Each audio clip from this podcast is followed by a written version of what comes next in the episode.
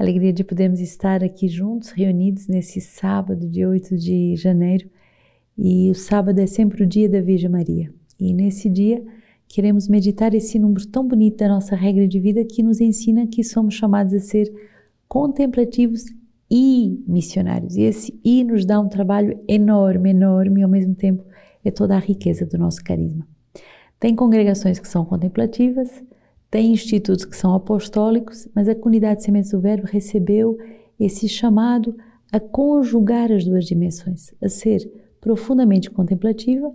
Então, cantamos os ofícios, temos a adoração perpétua, cada um de nós é chamado a ter duas horas de adoração, Alexio Divino, o Rosário, uma vida autêntica, muito forte de uma vida uh, contemplativa e, ao mesmo tempo, somos chamados a sair em missão, a pregar retiros, a estar disponível a ir na Cracolândia, na empresa, uh, no grande, na grande multinacional, na família pequenininha, na família muito chique, somos chamados a ser missionários sem escolher o terreno. O que o Senhor faz um carisma novo que só o Espírito pode nos dar de viver. Nosso livro de vida vai descrever essa graça. A comunidade é contemplativa e missionária. A comunidade Sementes do Verbo é uma comunidade contemplativa e missionária tendo em vista anunciar a boa nova da salvação ao mundo. A sua finalidade não é a sua própria realização, ela é missionária para a vida do mundo, para o mundo de vita.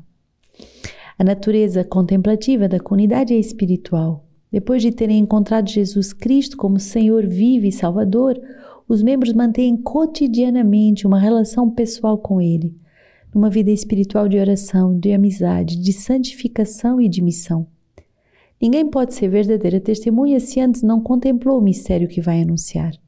Se não me sentei aos pés do Senhor para escutá-lo, se não o contemplei na oração e na adoração, se não o louvei pelos seus grandes feitos e por aquilo que ele é, como poderia ser uma verdadeira testemunha autêntica e clara para anunciá-lo? É importante ter esta coerência entre o que dizemos e anunciamos com os nossos lábios e o que vivemos com o nosso coração. O nosso testemunho seria excessivamente pobre se não fosse primeiro contemplativo do seu rosto, nos diz São João Paulo II. Papa Bento XVI diz assim: conhecê-lo pessoalmente, na sua humanidade e divindade, o seu mistério e a sua beleza. Se verdadeiramente queremos conhecer o rosto de Deus, devemos contemplar o rosto de Jesus, a intimidade, a familiaridade, o hábito, nos fazem descobrir a verdadeira identidade de Jesus Cristo. E o cardeal Vidal diz assim: os missionários devem ser ainda mais motivados pelo desejo de aprofundar a sua relação com o Senhor do que pela necessidade de partilhar a sua fé.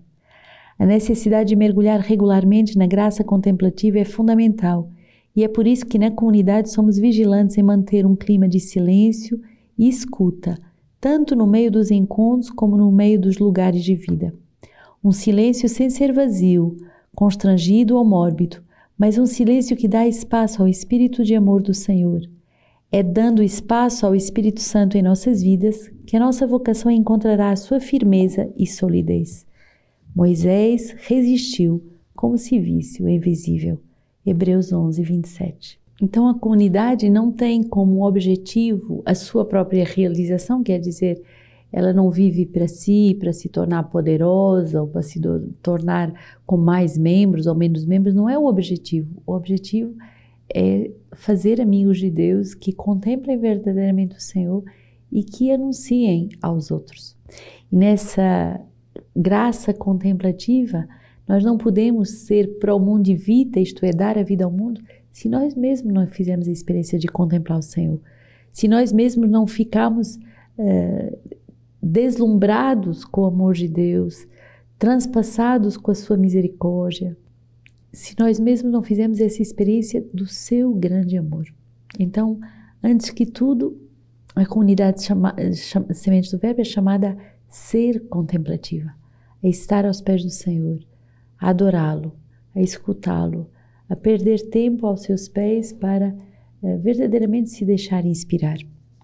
E depois, uh, mergulhando regularmente nessa graça contemplativa, uh, mantendo esse clima de silêncio e de escuta, mesmo nos nossos lugares de encontro, mesmo nos nossos lugares de vida, eh, vamos criar um espaço dentro de nós. É o espaço contemplativo para escutar a Deus. Por que, que devemos baixar o volume dos ruídos externos e internos? Para dar espaço ao Verbo, para dar espaço à palavra que vai uh, ressoar no meu coração. Somos chamados também a ser missionários. E ser missionário para anunciar por toda a nossa vida o Evangelho é uma necessidade que se me impõe. Ai de nós e da nossa vocação se não anunciarmos o Evangelho. A comunidade, assim, para cada um de nós é regenerada ao transmitir aquilo que ela recebeu como palavra de vida. Se a tendência for fechar-se sobre si, seja de forma pessoal ou comunitária, então é sinal que devemos sair de nós mesmos e nos colocarmos numa atitude de missão. Se cada um de nós, pessoalmente ou em comunidade, deve e pode anunciar o testemunho de Cristo vivo, a comunidade participa assim da missão da igreja lá onde ela se encontra, anunciando o que contempla e transmitindo fielmente o que recebeu do Senhor. Somos chamados, por isso, a verdadeiramente estar ao serviço numa atitude de missão onde somos enviados, e isso é, são os lugares mais diversos, estamos atentos a poder anunciar o Verbo, anunciar aquilo que nós mesmos contemplamos. E por isso participamos da missão da igreja, lá onde nos somos enviados pelos bispos, lá onde a igreja nos pede de anunciar. E é muito bonito, porque muitas vezes o testemunho da comunidade começa muito humilde, muito discreto, prestando um serviço muito discreto. E pouco a pouco a comunidade vai sendo reconhecida nos seus carismas de liturgia, de pregação, de formação, e a própria igreja local vai chamando e confiando mais e mais ministérios à comunidade. 1 João 5, 14 a 21 Esta é a confiança que temos em Deus. Se lhe pedimos alguma coisa segundo a sua vontade, ele nos ouve. E se sabemos que Ele nos ouve em tudo que, pedi, o que lhe pedimos, sabemos que possuímos o que havíamos pedido. Se alguém vê seu irmão cometer um pecado que não conduz à morte, que ele ore a Deus, e Deus dará a vida a este irmão, se de fato o pecado cometido não conduz à morte. Existe um pecado que conduz à morte, mas não é a respeito deste pecado que eu digo que se ore Toda iniquidade é pecado, mas há um pecado que não conduz à morte. Nós sabemos que todo aquele que nasceu de Deus não peca. O gerado por Deus o guarda e o maligno não o pode atingir. Nós sabemos que somos de Deus e que o mundo inteiro está sob o poder do maligno. Nós sabemos que veio o Filho de Deus e nos deu a inteligência para conhecermos o verdadeiro. E nós estamos no verdadeiro e o seu Filho Jesus Cristo. Este é o Deus verdadeiro e a vida eterna. Filhinho, guardai-vos dos ídolos. Bonito, o gerado por Deus o guarda e o maligno não pode atingir. Aqueles que se deixam gerar por Deus, e a palavra de Deus é ela que nos gera, é ela que nos dá uma vida nova, não podem ser atingidos pelo maligno. A vida de mergulho em Deus, a vida de união a Deus, a vida contemplativa, a vida de estudo das Sagradas Escrituras é um grande exorcismo. E o maligno não tem poder sobre essas vidas. Salmo 149, Aleluia! Cantai ao Senhor um cântico novo. Seu louvor na assembleia dos fiéis. Alegre-se Israel com aquele que o fez. Os filhos de Sião estejam em seu rei. Louvem o seu nome com dança, toquem para ele com cítara e tambor. Sim, pois o Senhor gosta do seu povo e adorna os pobres com salvação. Que os fiéis exultem de glória e do seu lugar cantem de júbilo. Com exaltações a Deus na garganta, é uma honra para todos os fiéis. O Senhor adorna os pobres com a salvação. Através dessa vida contemplativa e missionária, fazemos a experiência da salvação em nossas vidas e na vida de tantas pessoas que nos rodeiam. O Senhor adorna os pobres com salvação. João 3, 22 a, 20, a 30. Depois disso, Jesus veio com seus discípulos para o território da Judeia e permaneceu ali com eles e batizava. João também batizava em Enon, perto de Salim, pois lá as águas eram abundantes e muitos se apresentavam para serem batizados. João ainda não fora encarcerado. Originou-se então uma discussão entre os discípulos de João e um certo judeu a respeito da purificação. Eles vieram encontrar João e disseram: Rabi, aquele que estava contigo do outro lado do Jordão, de quem destes testemunho, está batizando e todos vão a ele. E João respondeu: Um homem nada pode receber a não ser que lhe tenha sido dado do céu. Vós mesmos sois testemunhas do que eu disse. Não sou eu o Cristo, mas sou enviado diante dele. Quem tem a esposa é o esposo, mas o amigo do esposo que está presente e o ouve é tomado de alegria à voz do esposo. Esta é minha alegria e é a alegria, ela é completa. É necessário que ele cresça e que eu diminua.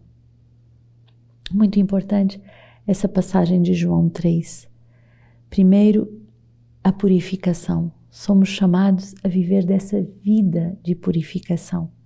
Purificação que nos vem do batismo, a purificação que vem dessas águas regeneradoras todos os dias com a palavra de Deus. E duas frases muito importantes. Não temos nada a não ser aquilo que recebemos do céu. A nossa vida por excelência deve ser uma vida contemplativa que recebe do céu. Se você tem algo para realizar, se você deve tomar uma decisão, põe-te de joelhos e pede ao Senhor conselho. Pergunta, Senhor, o que tu queres que eu pregue? Senhor, o que tu queres que eu decida? Senhor, o que tu queres que eu haja nessa situação? Como devo reagir? Tudo o que temos recebemos do céu. Segundo, a nossa alegria é completa quando ela vem de Deus. É uma alegria que ninguém pode tirar, mas é a alegria daqueles que aprendem a diminuir para que Deus cresça neles. Aceitemos essa escola do Evangelho, que é uma escola diferente, é uma escola contemplativa e missionária. Se fazendo pequeno, o Senhor vai te confiar muitos dons, muitos talentos, e Ele vai te enviar em missão. Ele vai te enviar em missão, às vezes, para o lugar menos esperado por ti. Me lembro de um missionário que durante anos se preparou para ir para as terras do Polo Norte. E ele na França abria as janelas e dormia de, de janelas abertas em pleno inverno. Ele tomava banho gelado, se preparando para ir ser enviado para o Polo Norte. E quando veio a sua carta de missão, foi enviado para a África. As surpresas do Espírito Santo são muitas, mas o que ele quer de nós é um coração contemplativo e missionário, disposto a ir onde quer que ele vá. Que o Senhor nos abençoe nessa grande docilidade ao seu Espírito. Ele que é Pai, Filho e Espírito Santo.